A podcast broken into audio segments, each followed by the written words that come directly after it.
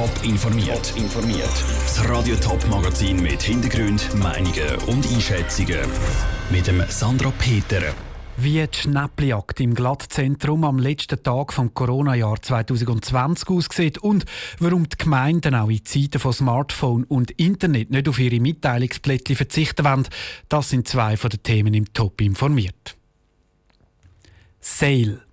Die Zeit zwischen Weihnachten und Neujahr ist normalerweise die Zeit im Jahr, wo sich alle Schnäppeljäger in die Läden stürzen, um das eine oder andere zu posten, sich mit anderen um die besten Artikel streiten und einfach den roten Prozentzeichen anjagen. Aber wie ist das im Corona-Jahr? Haben die Leute nicht posten oder eben erst recht? Die Andrea Blatter war mit Elisa Rennefahrt, Marketingleiterin vom Glattzentrum im Shoppingcenter und hat sich auf die Spuren der Schnäppeljäger gemacht. So das Notwendige, natürlich auch ein Kuchen darf nicht fehlen. Wir suchen ein klassisches Schachspiel. Schuhe brauchen wir noch, Schulsachen. ein Fuchsenplüsch, Tierli und ein Pandaplüsch. Tierli. Ein paar Leute hat es also doch noch umeinander, die noch das eine oder andere suchen. Gleich ist das Glattzentrum jetzt nicht überrannt. Lisa Rennefahrt, wie ist das im Moment? Wie läuft das? Also was wir generell im Glatt merken, ist einfach, dass wir rund 15 Prozent weniger Frequenz haben im Glatt. Die Leute kommen auf jeden Fall noch, kommen aber viel, viel gezielter, wissen in der Regel, was sie einkaufen wollen. Was ist das mal anders im Sale als sonst?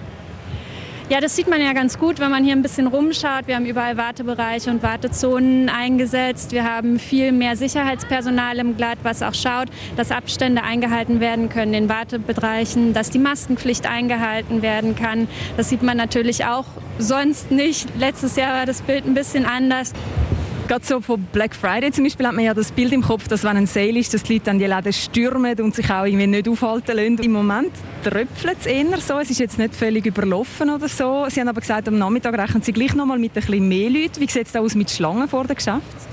Also das ist ganz normal eigentlich, dass am Nachmittag ein bisschen mehr los ist. Jetzt noch ein bisschen ruhiger. Die Leute erledigen so ihre Einkäufe noch vielleicht für den Silvesterabend. Migro, Globus ist natürlich vielleicht ein bisschen voller als jetzt ein Fashion-Mieter. Und am Nachmittag werden dann die Modegeschäfte vielleicht auch ein bisschen begehrter sein. Vielleicht noch ein kleines Silvester-Outfit, auch wenn es dieses Jahr keine Party gibt. Normalerweise in der Sale-Zeit sieht man überall Prozentzeichen, rote Schrift, Sale. Das wird richtig gepusht. Wie ist das in diesem Jahr? Also wir sehen auf jeden Fall in den Schaufenstern auch die Sale-Plakate, aber ich habe das Gefühl, es ist ein bisschen weniger aggressiv als im letzten Jahr. Viele Mieter haben natürlich schon im Vorhinein damit gerechnet, dass es in diesem Jahr durch Corona ein bisschen schwieriger werden könnte und haben weniger Ware eingekauft. Und deswegen hat man auch das Gefühl, dass in diesem Jahr der Sale nicht so aggressiv ist wie im letzten Jahr. Lisa Rennefahrt, Marketingleiterin vom Glattzentrum, im Gespräch mit der Andrea Platter. Im Glatt darf übrigens wegen Coronavirus nichts mehr gegessen oder getrunken werden, damit sich möglichst alle an die Maskenpflicht halten. Takeaways sind zwar offen, der Kaffee oder Sandwich muss aber verrissen genommen werden. Wann hat jetzt der Turnverein schon wieder seine Abendunterhaltung? Wo kann ich mein Grün gut abgeben, damit es eingesammelt wird? In vielen Gemeinden werden diese Fragen in einer Dorfzeitung beantwortet. Aber was ist, wenn die Dorfzeitung nicht gedruckt werden kann? Genau das ist im Moment in Eglisau der Fall. Wegen dem Notbudget gibt es im Februar und März kein Märzblatt, wie es in Eglisau heisst. Lucia Niffeler ist darum der Frage nachgegangen, wie wichtig so eine Dorfzeitung für die Einwohner ist. In der einen Gemeinde kommt sie jeden Monat raus. Ich klingere nur drei oder vier Mal im Jahr. Aber egal, wie viele Ausgaben pro Jahr das es gibt, wichtig ist die Druckversion gleich, meint die Gemeindepräsidentin von Seuzach, Katharina Weibel. Für uns ist das wichtig, weil wir haben einen Bevölkerungsanteil von etwa 25 Prozent, der U65 ist und wo noch nicht alle Internet haben und wo darum sich so informieren können. Die Informationen, die die Leute überkommen, sind verschieden. Vom Sammeltermin für die Christbaumentsorgung bis hin zu Todesfällen ist vieles dabei. Und auch die Vereine veröffentlichen in der Zeitung wichtige Informationen, zum Beispiel wenn sich wegen dem Coronavirus etwas in der Planung geändert hat. Da denke ich jetzt an Turnverein, wo der Samichlaus nicht hat können in die einzelnen Familien vorbeischicken, aber ein Angebot gemacht hat, wo man virtuell hat können ein Samichlaus-Video bestellen. Alle solche Sachen, die sind natürlich in einer Dorfzeitung, werden die veröffentlicht. Nur auf digitale Informationen zu setzen, kommt für die Gemeinde Salzach darum nicht in Frage. So wie ein Teil der Bevölkerung von den Informationen abgeschnitten. Auch in der Gemeinde Wieslig kommt das Blatt druckt in die Haushalte. Sie haben zwar überlegt, die Informationen nur noch online anzubieten, meint der Gemeindepräsident Andrea Konzett. Im Moment bleiben sie aber bei der gedruckten Ausgabe.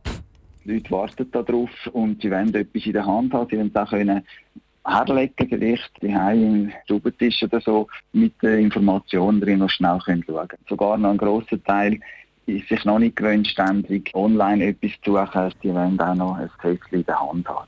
Sollte das Mitteilungsblatt aber gleich mal nur noch digital angeboten werden, ist Andrea Konzert sicher, dass sich die Leute mit der Zeit daran gewöhnen werden. Der Beitrag von Lucia Niffeler. Zeglisau stimmt das Stimmvolk im Frühling über das Budget für das Jahr 2021 ab. Die Behörden wollen dann auch wieder das Gemeinsblatt herausbringen, wenn das Notbudget nicht mehr gilt. Führen schauen, das ist das Credo an dem letzten Tag vom Jahr. Und weil es 2020 nicht so ein einfaches war, stehen die Highlights vom nächsten Jahr voll und ganz im Fokus. Lara Pecorino hat das Fernrohr auspackt, aufs 2021 vorgeschaut und freudige Anlässe rausgepickt. Welche Termine sind in der politischen Agenda fett angestrichen? Ganz am Anfang des Jahres, nämlich am 20. Januar, steht dann am Teich ein grosser Tag an. Der Joe Biden tritt dann nämlich sein neues Amt als 46. US-Präsident an. Am 7. März, zusammen mit den ersten Blümchen, die aus dem Boden schiessen, stimmt die Schweiz über den elektronischen Identifizierungsdienst EID ab. Wird der elektronische Ausweis im Keim erstickt oder wächst und gedeiht die futuristische Identität? In den ersten Sommermonaten steht dann die Abstimmung über das Referendum gegen das Corona-Gesetz an. Das Schweizer Stimmvolk hat dann in der Hand, ob das Corona-Notrecht weitergreift oder ausgehebelt wird. Was hat das Sportprogramm 2021 auf der Kiste? Anfangen tut das Sportjahr im winterlichen Cortina d'Ampezzo. Skitalent messen sich dort an der Ski-WM 2021 vom 9. bis am 21. Februar. Schweizer Medaillenanwärter sind der Marco Odermatt oder der Mauro Caviezel. Unter den Frauen haben Wendy Holdener, Michelle Gisin und Corinne Sutter gute Chancen aufs Edelmetall. Vom Schnee geht es dann auf den Rasen. Dann tönt es hoffentlich wieder so. Fußballfans dürfen sich nämlich auf die Fußball-Europameisterschaft vom 11. Juni bis am 11. Juli freuen.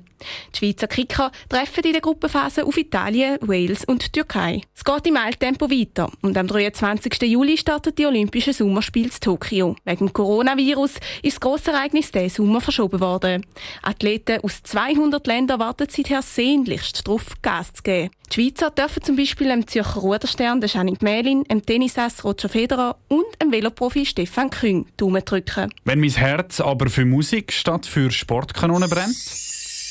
Dann wartet Sunrise Avenue im April auf dich. Einen Monat später, im Mai, sorgt Céline Dion für Gänsehaut im Hallenstadion. Auch die Open Airs verbreiten den ansteckenden Optimismus. Der Billetverkauf für das Open Air St. Gallen läuft, das Line-Up ist parat. Der Sam Fender oder Patent Dochsner sind in den Startlöchern. Genauso beim Open Air Frauenfeld. Hip-Hop-Fans können sich also auf Kendrick Lamar und Co. freuen.